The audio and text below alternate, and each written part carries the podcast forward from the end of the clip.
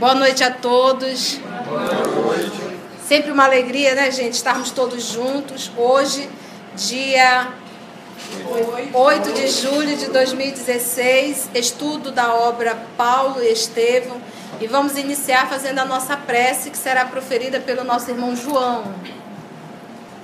Mestre querido, adentrando o histórico, depois da sua passagem entre nós, temos em contato com a missão desse apóstolo que já se tornou um íntimo nosso, porque já o amamos verdadeiramente através da sua transformação, através desse legado que nos deixou, para que o teu evangelho, as tuas palavras imorredoras, não ficassem perdidas no tempo. E hoje relembrando através do Evangelho de Mateus, que na época era o único que tinha sido escrito nos pergaminhos, e através dessa doutrina maravilhosa, Consolador prometido, que chegou entre nós, os benfeitores do outro plano da vida nos revelam a verdadeira história do cristianismo primitivo, em que viajamos junto com esse apóstolo dos gentios, onde que adentramos a todos os lugares aonde ele foi, onde estamos juntos na emoção, onde lágrimas rolam, por nós vermos tanto amor dedicado. E que nós possamos, Senhor, através dessas páginas singelas. Porque Paulo não necessita de homenagem, mas nós, pelo amor que nós possamos dedicar na época em que vivemos, que possamos transformar e continuar essa trajetória, essa história de levar as tuas palavras, de levar o teu amor a todos os recantos de cada coração que encontrarmos. Esse é o nosso grande agradecimento por estarmos aqui estudando esse livro magnífico. Muito obrigado, mestre querido. Que assim seja. Então, vamos lá. Paulo preocupado, como é que ele iria bancar essa viagem? Ele está indo para onde agora? Macedônia. Exatamente, para Macedônia. E a preocupação, a preocupação de Paulo, ele teve esse sonho, apareceu, né, aquela criatura vestida tal como. Ele disse, sim, mas agora como é que eu vou para Macedônia? Porque nós não temos dinheiro. E de uma forma assim, com muita coincidência, ele nada mais, nada menos encontrou ali no porto Lucas, Lucas que era o, o médico que, que estava trabalhando dentro do barco e que tínhamos também um certo poder aquisitivo. Paulo falou do sonho e Lucas disse: Não te preocupas. É, a minha mãe desencarnou, não sou casado, não tenho filhos, vou seguir esse trabalho contigo e as despesas estará por minha conta. Então nós estamos agora é, dentro do navio, a felicidade era enorme. Paulo aproveitava todos os momentos para ensinar Jesus, divulgar Jesus, falar do cristianismo. E ele começou desde o momento que ele entrou no navio. Vamos lá? Agora ele já desembarcado. Já desembarcaram, né? Vou só voltar um parágrafo acima. Desembarcados, os missionários, enriquecidos com a cooperação de Lucas, descansaram dois dias em Neápolis dirigindo-se em seguida para Filipos, quase às portas da cidade. Paulo sugeriu que Lucas e Timóteo, vocês lembram, Lucas é um dos evangelistas, tá, meus irmãos? Se dirigissem. Esse Timóteo aqui, vocês lembram de onde ele é? Como que Timóteo, porque, porque Paulo vai escrever carta a Timóteo. Ele é o Eunice, Neto de neto Lloyd. de Lloyd, lá Qual de Listra, da cidade de Listra. Lucas e Timóteo se dirigissem por outros caminhos para Tessalônica, onde, olha, foi Lucas, o mais experiente, e Timóteo, um jovem, onde os quatro se reuniriam mais tarde. Com esse programa, isso é algo do Paulo mesmo. Paulo é um líder. Quem trabalha com ele carrega esse bom senso e cede, não fica batendo boca, não, discordo com você. Não é assim. Você tem que entender que dentro de um trabalho desse tem aquele que lidera e os outros que apoiam o trabalho, mas todos servindo a Deus. E Timóteo se dirigisse por outros caminhos para Tessalônica, onde os quatro se reuniram mais tarde. Com esse programa, nenhuma aldeia ficaria esquecida e as sementes do reino de Deus seriam espalhadas nos meios mais simples. A ideia foi aprovada com satisfação.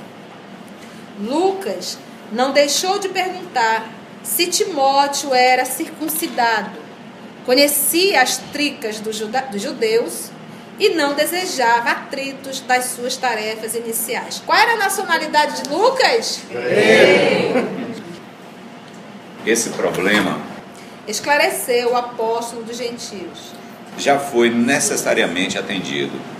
As duas humilhações infligidas a um jovem confrade que levei a Jerusalém, não a conselho da sinagoga, mas a uma reunião da igreja, levaram-me a refletir na situação de Timóteo, que precisará, muitas vezes, dos favores dos israelitas no curso das pregações.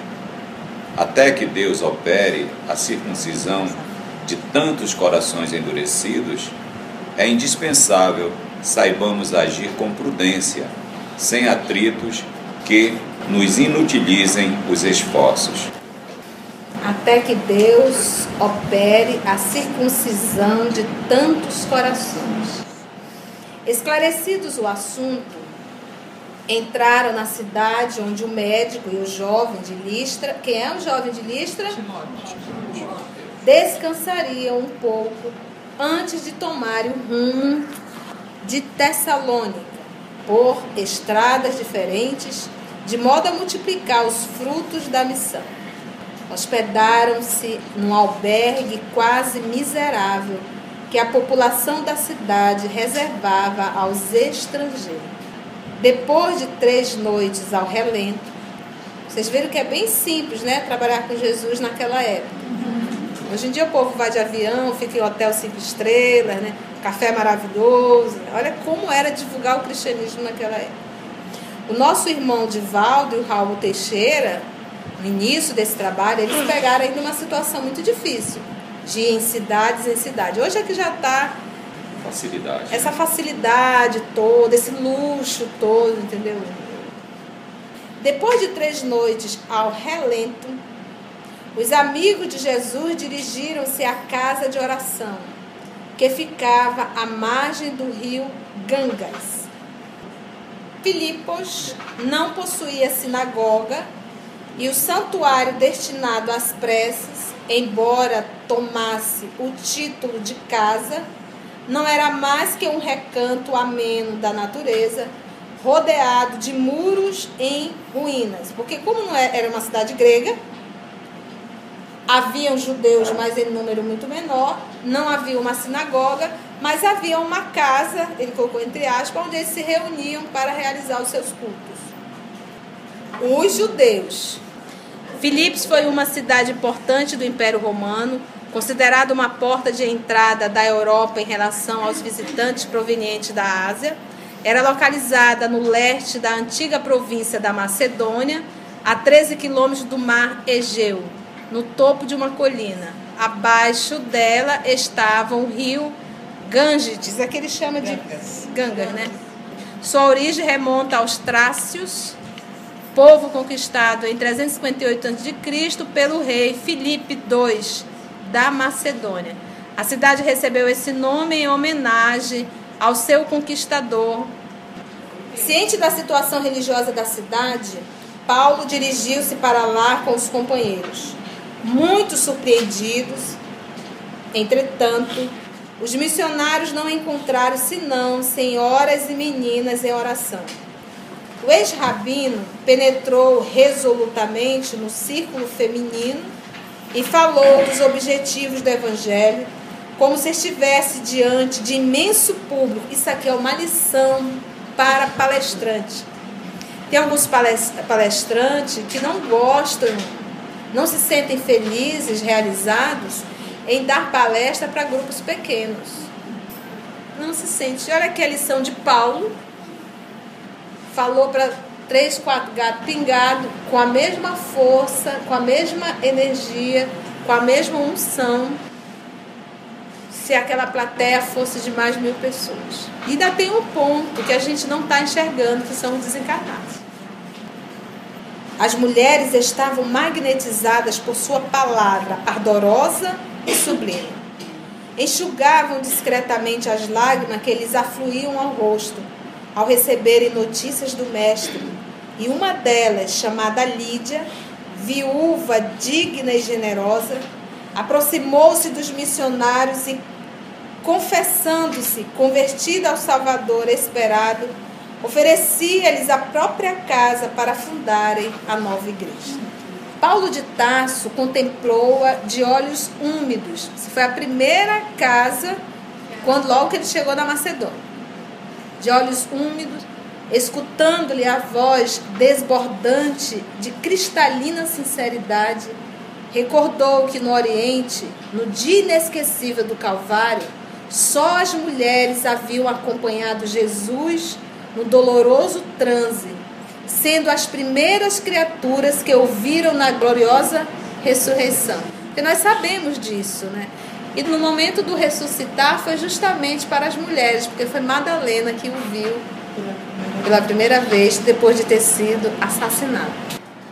É impossível a gente não citar o nome do Haroldo, porque é, felizmente ele é um companheiro que estuda muito isso. Mas ele fez uma vez uma, uma observação que talvez a gente tenha que entender. Eu não posso visualizar o Evangelho pelos filmes religiosos que eu vejo. Não era aquela coisa bonitinha que estava ali, não. E ele disse que muitas das vezes dá vontade até de rir. É a mesma história do galo.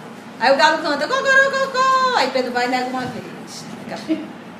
Aí o galo canta, aí Pedro nega outra vez, o galo, cocô, não tem nada a ver. Tu me negarás três vezes. Antes que, antes que o galo cante, isso é uma expressão idiomática, que queria dizer antes que amanheça. E aí você vai por vai que põe um corococó e tudo. Entendeste?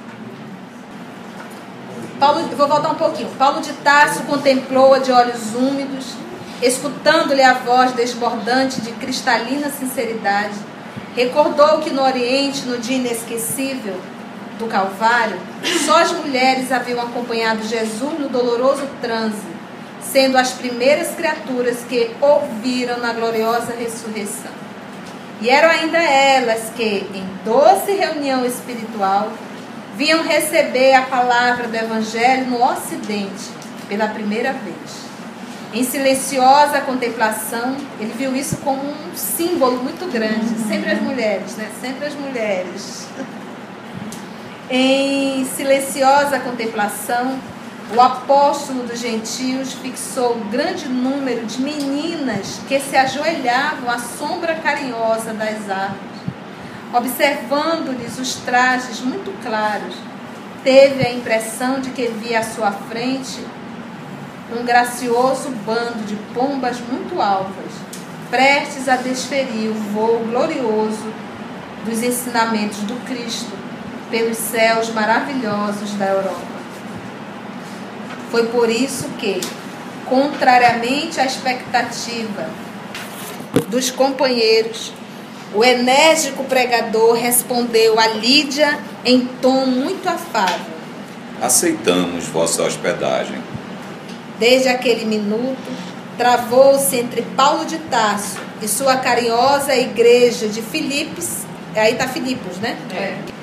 A mais formosa amizade. Lídia, cuja casa era muito abastada, em vista do movimento comercial de púrpuras, acolheu os discípulos do Messias com júbilo indescritível. Enquanto isso, Lucas e Timóteo continuavam a viagem. Silas e o ex-doutor de Jerusalém consagravam-se ao serviço do Evangelho entre os generosos filipenses. A cidade singularizava-se por seu espírito romano. Havia nas ruas vários templos dedicados aos deuses antigos. E como apenas as mulheres procuravam o recinto da casa de orações, Paulo, com o desassombro que o caracterizava, deliberou fazer pregações do evangelho na praça pública. Na mesma época, possuía Filipos, né, uma pitonisa. Pitonisa que não poderíamos chamar de médium hoje, tá? Que se celebrizara nas redondezas. Como nas tradições de Delfos, sua palavra, suas palavras eram interpretadas com um oráculo infalível, né? Resposta, como se o oráculo fosse a resposta de Deus, né, das divindades. Tratava-se de uma rapariga, uma moça, cujos patrões procuraram mercantilizar seus poderes psíquicos. A mediunidade era utilizada por espíritos menos evolutivos que se compraziam em dar palpites sobre motivos de ordem passageiros. Passageiro.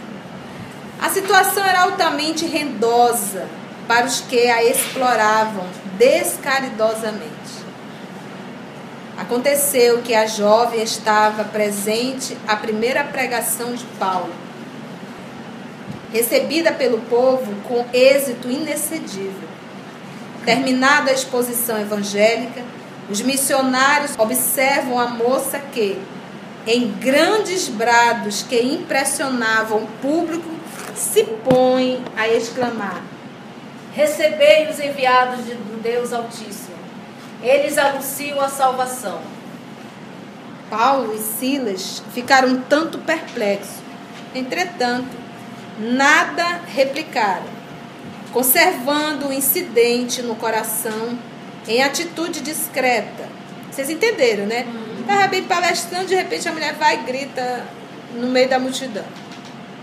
No dia seguinte, porém, repetia-se o fato, e durante uma semana, os discípulos do Evangelho ouviram, após as pregações, a entidade que se assenhoreava da jovem atirando-lhes elogios e títulos pomposos.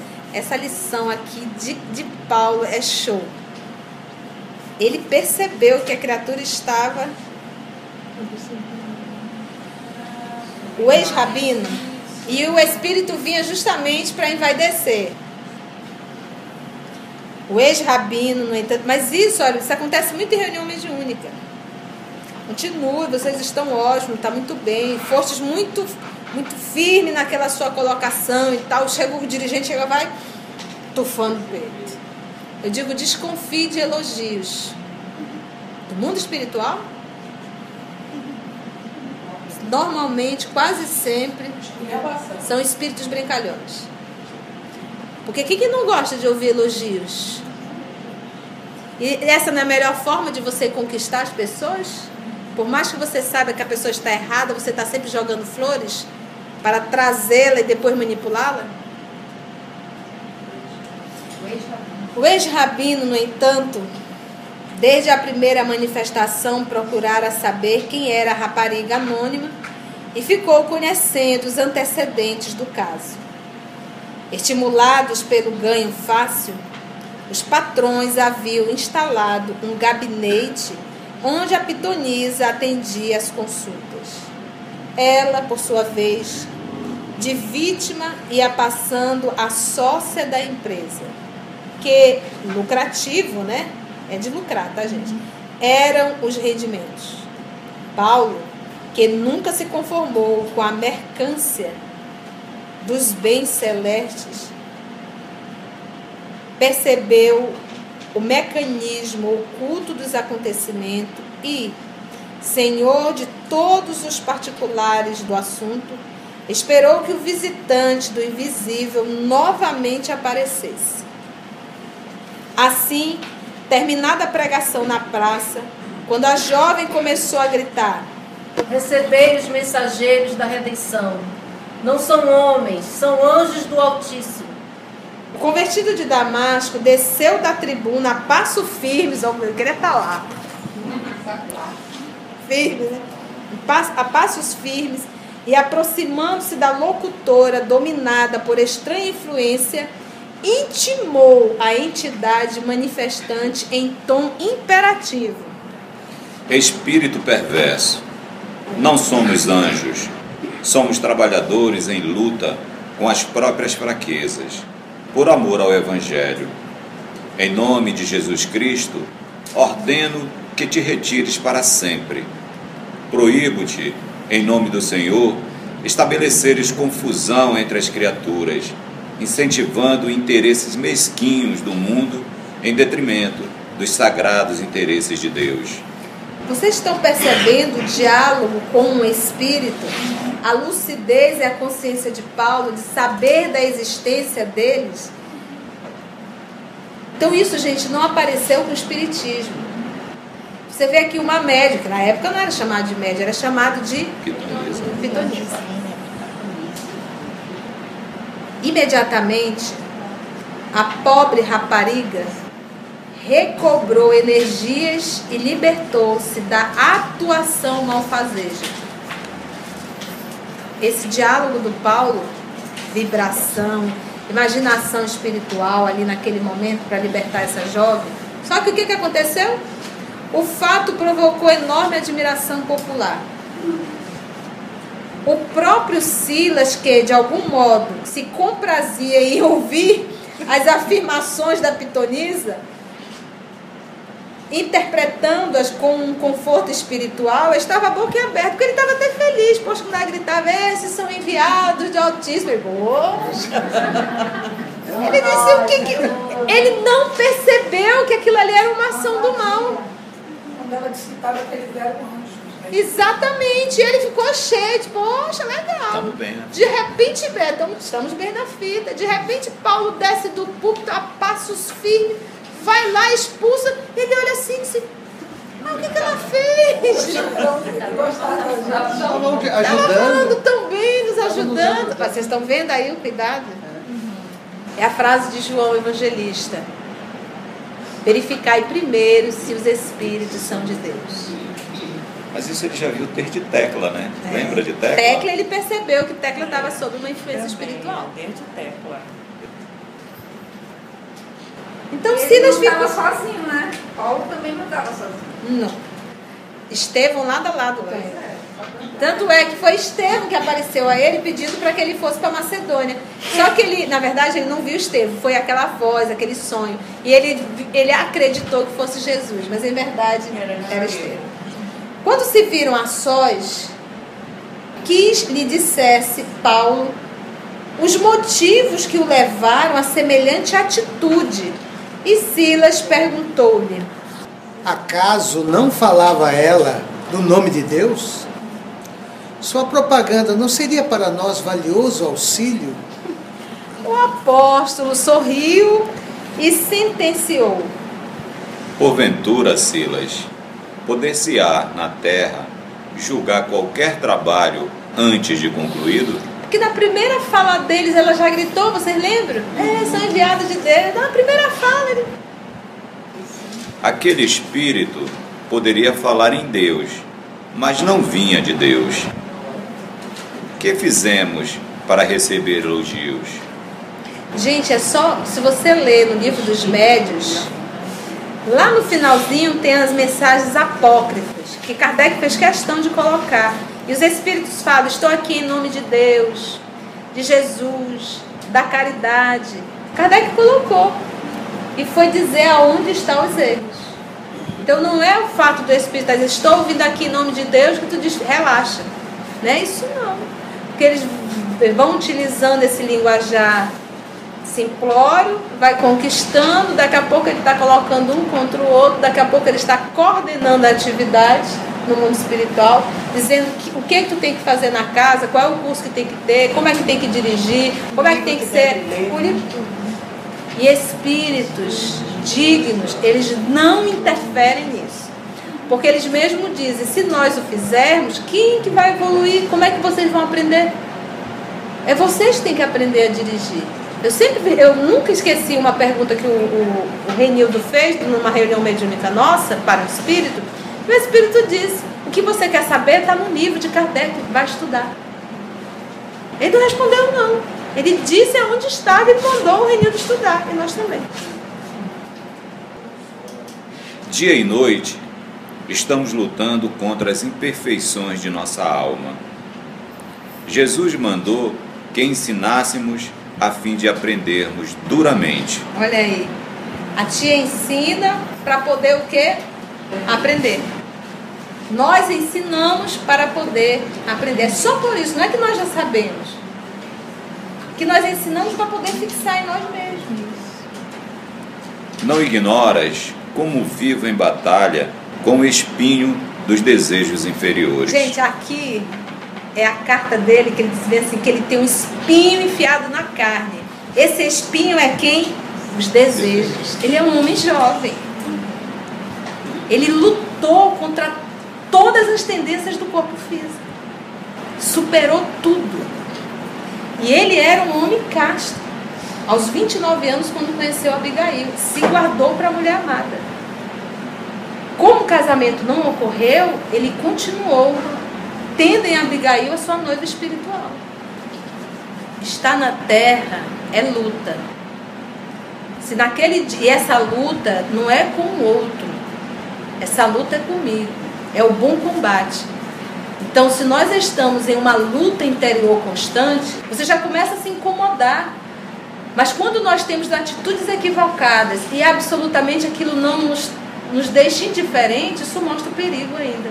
Então é necessário nós estarmos nesse combate, nessa luta interior constantemente. Essa briga de não, nos, não aceitarmos e não nos acomodarmos. Eu sou assim mesmo. Não sou assim mesmo. Eu sou um filho de Deus. Estou aqui para crescer. E todo dia eu vou me superar. Por mais que eu sinta dor e vou sentir. Porque toda mudança ela provoca dor. Todo parto é acompanhado de dor. Não ignoras como vivo em batalha com o espinho dos desejos inferiores. Então, seria justo aceitarmos títulos imerecidos quando o mestre rejeitou o qualificativo de bom? Vocês lembram? Bom mestre.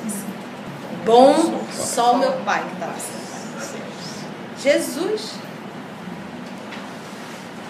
Claro que, se aquele espírito viesse de Jesus, outras seriam suas palavras. Olha aí, qual é a palavra do Espírito que vem de Jesus? Gente, isso aqui é fantástico. Estimularia nosso esforço, compreendendo nossas fraquezas.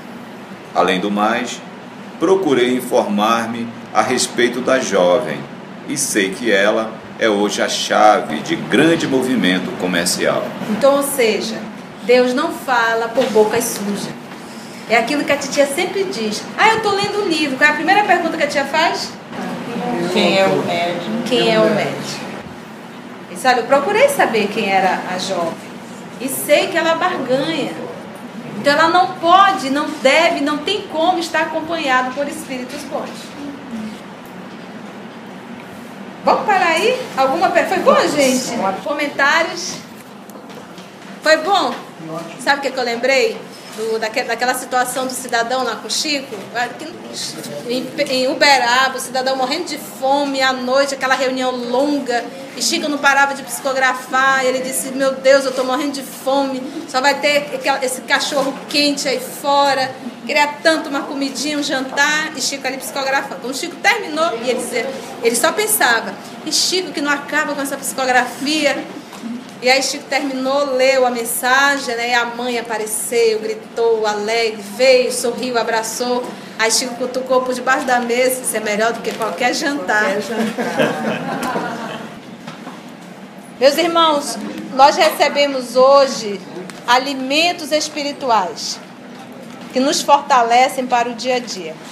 Todo o estudo do Evangelho, toda obra espírita tem um propósito, nos tornarmos melhores para estarmos mais felizes com a nossa própria consciência. e, obviamente, com a consciência divina. As pessoas dizem, ah, é muito difícil viver o evangelho. Gente, o mais difícil é servir ao mal. O mais difícil é tratar mal. A gente está escolhendo o caminho que nos provoca dor. O mais fácil é o silenciar, é o ceder, muitas vezes. Alguém que deseja falar alguma coisa ou alguma pergunta? Eu acho o ensinamento muito interessante do Paulo hoje, quando ele diz para Sila né, que dia e noite estamos lutando contra as imperfeições de nossa alma. Dia e noite. O espinho da carne. É tirar os nossos espinhos, né? É. Aí a gente vem ao que o Espiritismo nos diz, né? Como se conhece o verdadeiro cristão, o verdadeiro espírita, né? Pela sua, pela sua transformação e pelos esforços né, que fazemos para domar as nossas más inclinações. Né? Ele não diz que é o perfeito, não, né? É o que está em luta. Está em luta, né? E Paulo aqui agora nos estava tão envolvido que ele conseguia, ele conseguia perceber tudo, né? Porque ele estava tão sintonizado, né? E tão Paulo, firme na firme, sua vontade. Firme na tão vontade. Firme na sua vontade. E serviu Cristo. E, e outros, às vezes, em volta, acaba ficando embevecido com, a, com o movimento, com a quantidade de vaidade, pessoas, né? vaidade, né? Mas é que nós outros não somos vaidosos. Né? Pouco. É o perigo, por isso que... É verdade. Bem, já, gente, hã? ele já havia vencido essa vaidade, né? Já. Que ele era, né? Não. Paulo como Saulo, super É. vaidoso. Não era à toa que ele andava naquela briga romana, né? É, aprendeu. Os três anos no deserto. Abriu mão da personalidade. Meus irmãos, só resta nos agradecer a Jesus, aos amigos espirituais por esse trabalho, pelo estudo que nos foi ofertado e levar todo esse material para casa para nós começarmos a praticá-los. Então vamos agradecer a Jesus?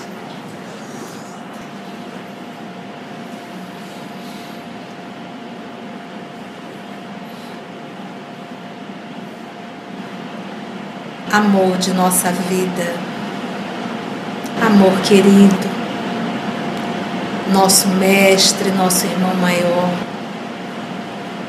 exemplo, modelo.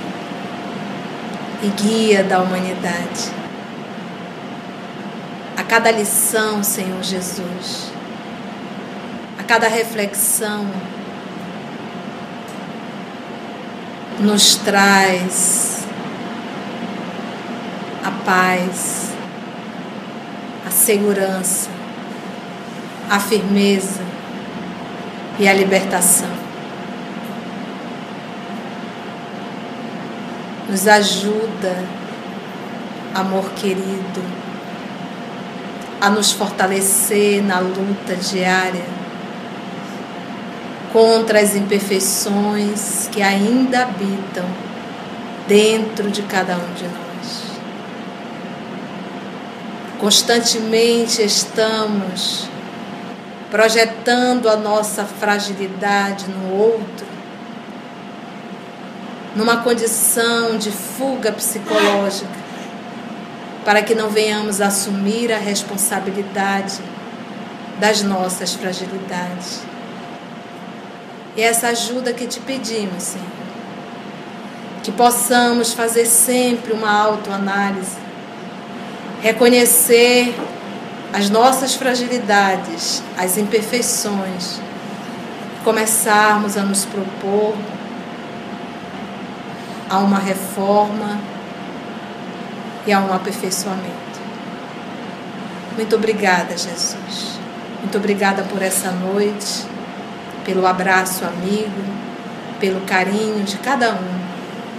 Muito obrigado pelo livro que nos esclarece. E muito obrigado pela presença dos amigos espirituais que nos conduziram nessa noite. Muito obrigada, Jesus. E te rogamos a tua bênção a cada um de nós.